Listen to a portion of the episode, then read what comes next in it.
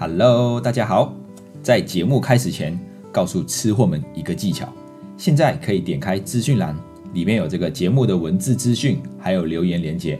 听完后觉得很喜欢的话，可以给我们五星评论和留言，让更多人看见台马小菜。那我们马上进入节目啦！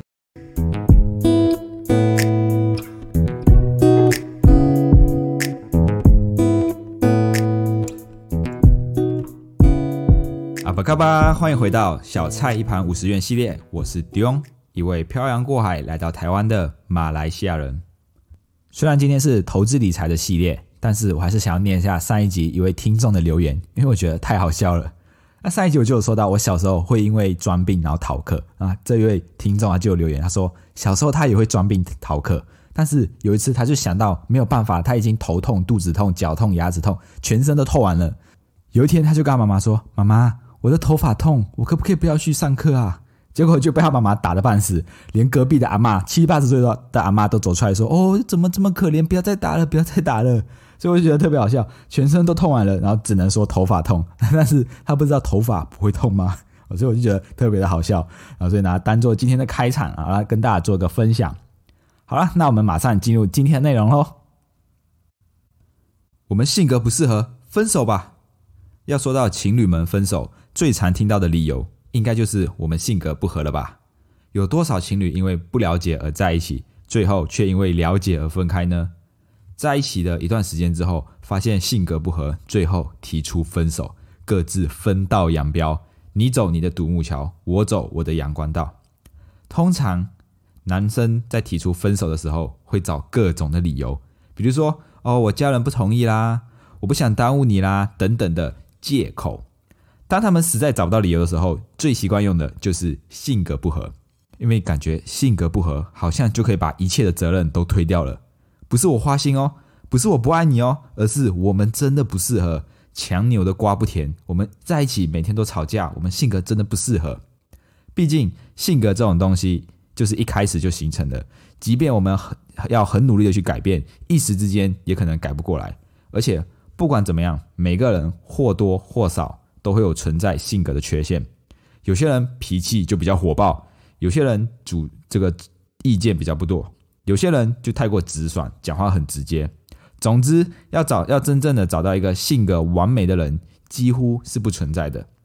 虽然哦，这个性格不合，很多时候都只是男生提出分手的一种借口。但是不可否认的是，只有找到适合自己的个性的另外一半，才能长久相处，相处起来才不会痛苦。就好像我们买鞋子一样，买了一双很好看，但是不符合脚型的，走起路来就会很不舒服。而投资理财呢，就像爱情一样，我们在投资理财的时候，尝试过各种投资理财的办法，仍然无法让我们的资产稳定增加。为什么会这样呢？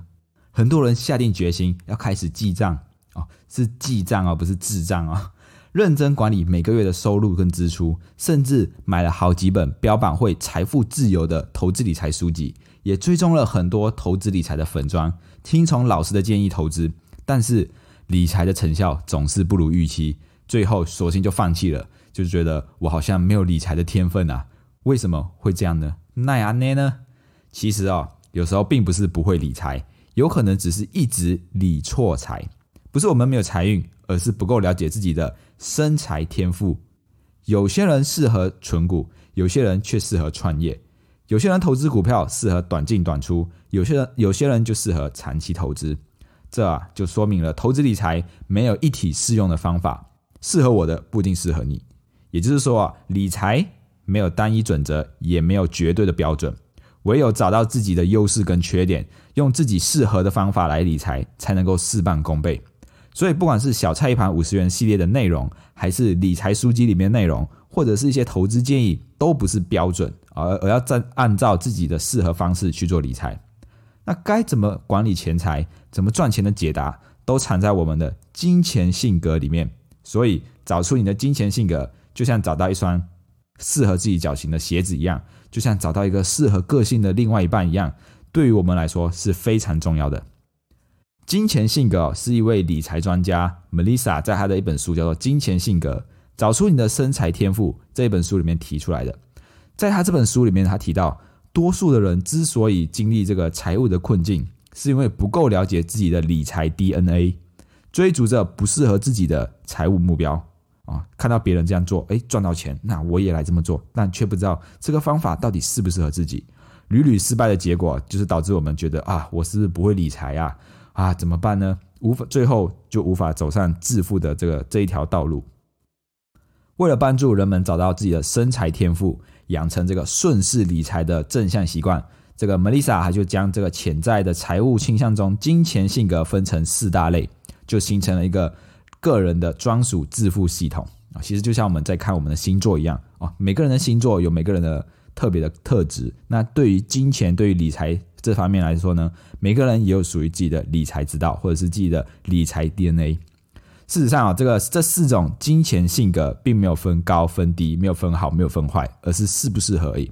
在这个财务规划上面，都会有他们自己各自的天赋跟弱点，或者是缺点，也有各自的优势或者是自己的强项，所以没有分好不好，就适不适合。那在这个金钱性格里面，就有它就分成四种人。第一种是工作者。第二种是创造者，第三种是洞察者，第四种是关联者啊。所以以下就来简单分享一下啊，简单来分析，跟大家解说一下，到底这四种人的金钱性格适合什么样的投资方式。那第一种工作者啊，他是属于努力工作就能赚大钱的，他的代表动物就是牛啊。说到牛哦，我们就知道牛是一种勤奋工作的代表啊，他努力耕田，任劳任怨。跟农夫一样，日出而作，日落而息。所以呢，第一类人工作者的关键词就是务实。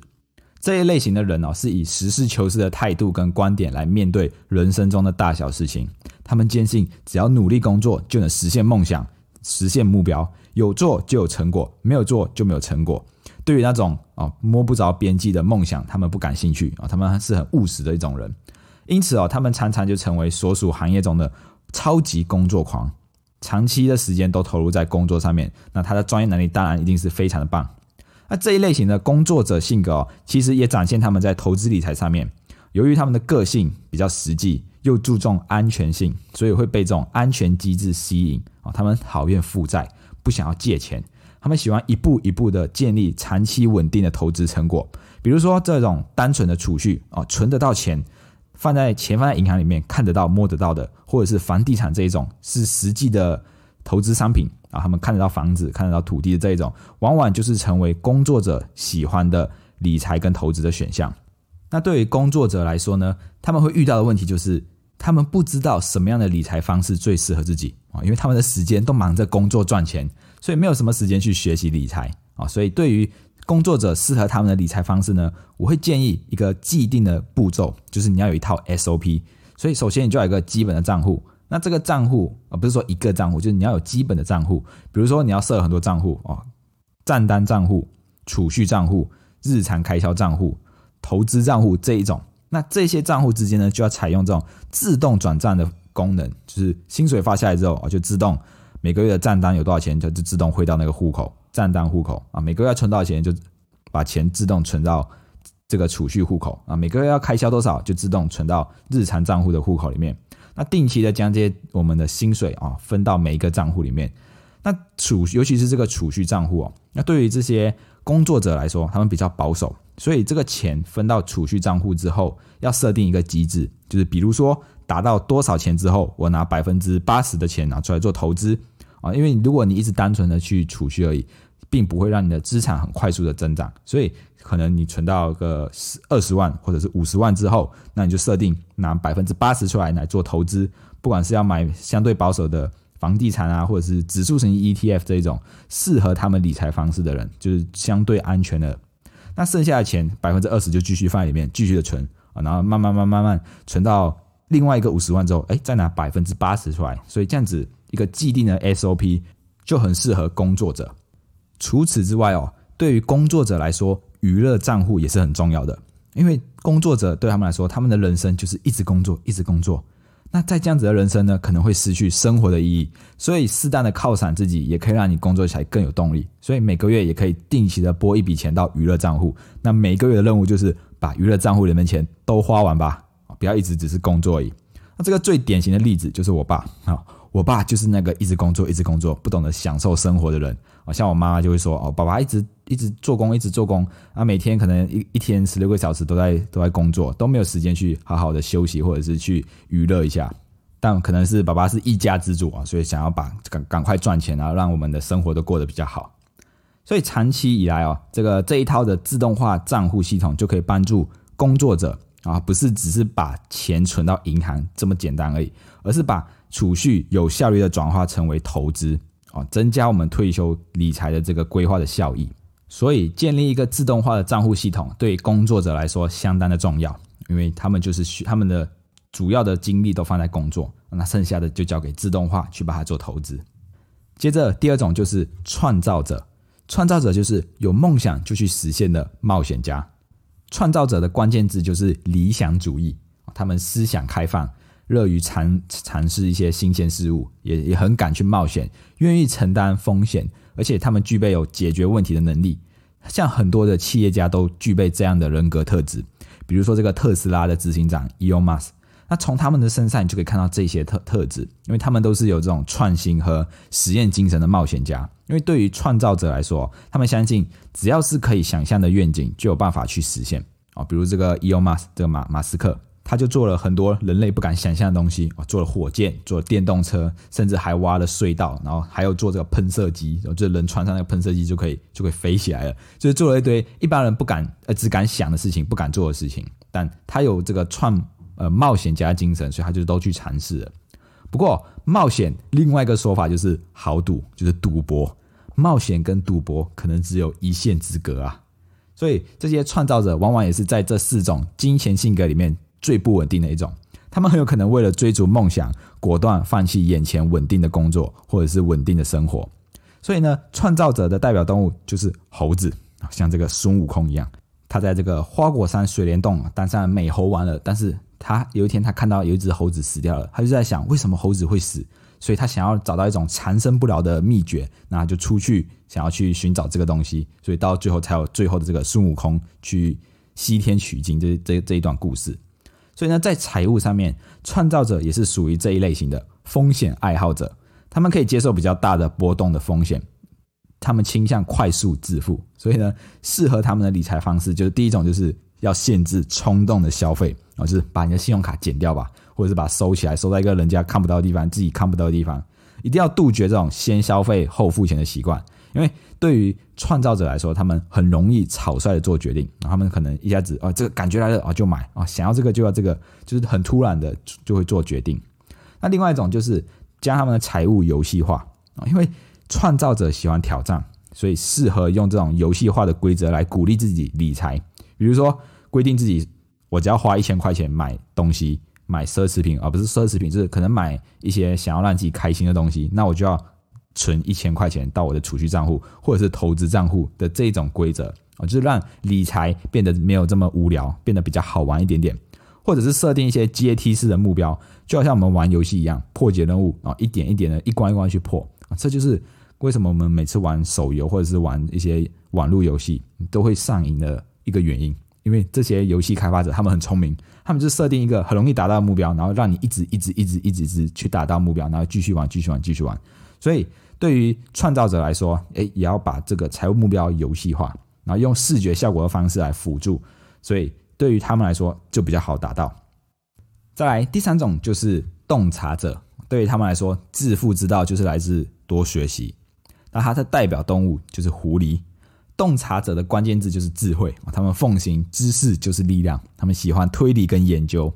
所以有时候为了做好一个决定，洞察者往往会看很多的书，找很多资料，甚至参加课课程，然后愿意把时间或或者是把一些钱花在投资自己身上，那培养出一种独立思考的能力，所以他们不会去盲目的听从听从别人的建议，比如说像这个巴菲特哦，投资之神巴菲特啊，他就是很喜欢。看书，然后看很多的财报，然后有自己的一套投资哲学。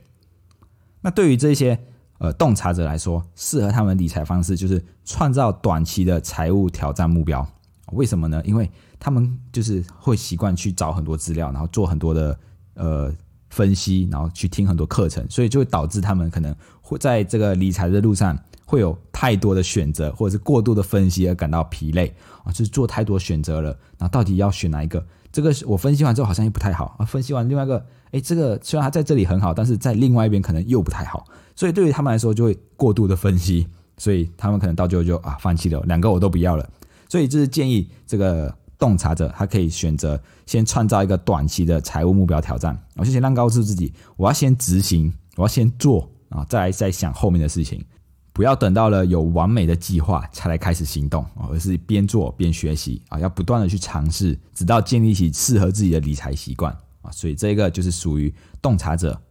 最后一种就是关联者，他们因为成就他人而感到成功。那最他们的代表动物就是海豚。关联者的关键词就是合作，他们是这个整个团体里面的连接者，他们很注重人际关系，而非这个工作的本身。所以他们具有很强大的这个同理心跟这个协助别人的热情。所以关联者哦，就是从事一些助人助人的事业或者助人的工作的话，他们会如鱼如鱼得水啊。像老师啊、护士啊、社工等等，都是他们的领域，他们很强项的领域。但是哦，往往就是有可能太过于热心助人了，所以关联者总会先想到别人的需要。可能到到就导致自己负担过多，而是什么都为别人着想，然后最后压力啊，或者是所有东西都自己承担，然后面临这个财务的灾难。尤其是他们很容易受骗，因此啊，他们是四大类型中最需要建立自动化账户系统的人啊。这个可以迫使他们先把钱支付给自己，就是你今天薪水下来了啊，自动转账啊，转先把钱付给自己，然后可能是去付账单或者付什么。那到最后就算你真的要帮别人。你也要设好一道防火墙啊，就是你要可能你有一个账户，就是叫做江湖救急账户啊，里面这笔钱是可能拿来协助别人的啊，你就可以每个月先提拨一点点钱到里面，那你最多最多就只能用那里面的钱去协助别人啊，因为他们可能太过善良了啊，有人跟他借钱，哎，兄弟借我十万啊，他可能就会啊借借你了，所以他们也很容易被骗，然后也他们也不好意思去拒绝别人。所以啊，帮自己设定这一种的江湖救急账户，就可以限制自己啊，不要太过于把所有的东西都协助给别人啊，而忘记了自己哦。当然，更有效的方式就是不要以现金的方式持有存款啊，就是你要把钱变成其他东西、其他的资产，或者是把这些钱拿去买股票哦、买基金或者是买储蓄险这一类型啊，就是不是现金的东西，但是是自己的东西啊。这样子，你的钱现金变少了，别人来跟你借钱的时候，你就觉得。没有，我身上其实也没有多少钱，所以我我想要帮你，但我也没有办法啊，也为自己有一个拒绝的借口。那所有这四种，这四种金钱性格，大家可能只会对自己的属性比较感兴趣啊，所以我在这里帮大家做一个小小的总结。那养成适合不同类型的理财习惯哦，可以让我们的理财效果加倍。所以不同金钱类型的人可以建立适合自己的理财习惯。像刚刚我说第一个。工作者啊，他们平时都把时间投入在工作里面，所以除了基本的基本的理财习惯之外，记得也要多一个娱乐账户啊，让自己可以呃在工作的整个过程也不要只是工作啊，在整个人生里面不要只是工作，可以娱乐自己啊，规划这个娱乐的预算，然后再把你的其他的账户变成一个自动化的啊，把钱存到储蓄账户，然后等储蓄账户等等到一个比例之后，再把它转成投资账户。那第二种创造者啊，创造者因为喜欢尝试新鲜的事物，勇于冒险，所以最好要先准备一笔紧急预备金啊，不然如果你随时变动一下啊，你可能你的生活就会造成很大的波动。那有一笔紧急预备金可以当一个缓冲，然后再适当的去分配资产，不要把鸡蛋都放在同一个篮子里面，因为很危险。那第三种洞察者，洞察者因为很喜欢研究，很喜欢分析，看了很多书、很多课程，所以很容易。过度的疲乏，然后过度的复杂，所以对于他们来说，简单的理财啊，应该说理财应该要越简单越好啊，就不要太复杂。最后一种关联者啊，关联者注重人际关系，可能会因为不好意思拒绝别人啊，所以要帮自己多准备一个江湖救急的账户啊，避免这个内心有罪恶感，就是我没有办法帮到你，然后或者是我帮了你，那但但是自己就过得比较辛苦啊，这样也不太好啊。所以对于关注者来说，也要去。多准备一个江湖救急的账户。每个人不只有一种类型，不只有一种金钱性格啊。每个人就像我们每个人的性格一样，不是只有啊脾气不好或者是很大方、很善良这一种啊。所以金钱的性格哦，也不会只有分成这四种啊。每个人其实都有负都有具备这一种复合式的金钱性格。我可能同时拥有创造者的性格，也有洞察者的性格，所以几乎啊所有人的金钱性格都是主要可以分成主要型跟次要型。那最主要就是看你到底是适合哪一种方法啊，帮你这截长补短啊，组合出一个最适合自己的理财方法才是最重要的。关于这个金钱性格，如果大家想要更了解其中的细节，可以去看这本书《金钱性格：找出你的生财天赋》啊。这本书里面有更详细的解释跟这个选择，就是有选择题啊，然后可以评分，然后让你自己了解到底自己是属于什么样金钱性格的人。好了，今天的内容就到这里。如果你也喜欢今天内容，欢迎动动手指头滑到下方处留言评分五颗星，这样子可以让更多的人看见我们的频道。你们的支持是我们继续创作的动力，谢谢大家，我们下一次见，拜拜。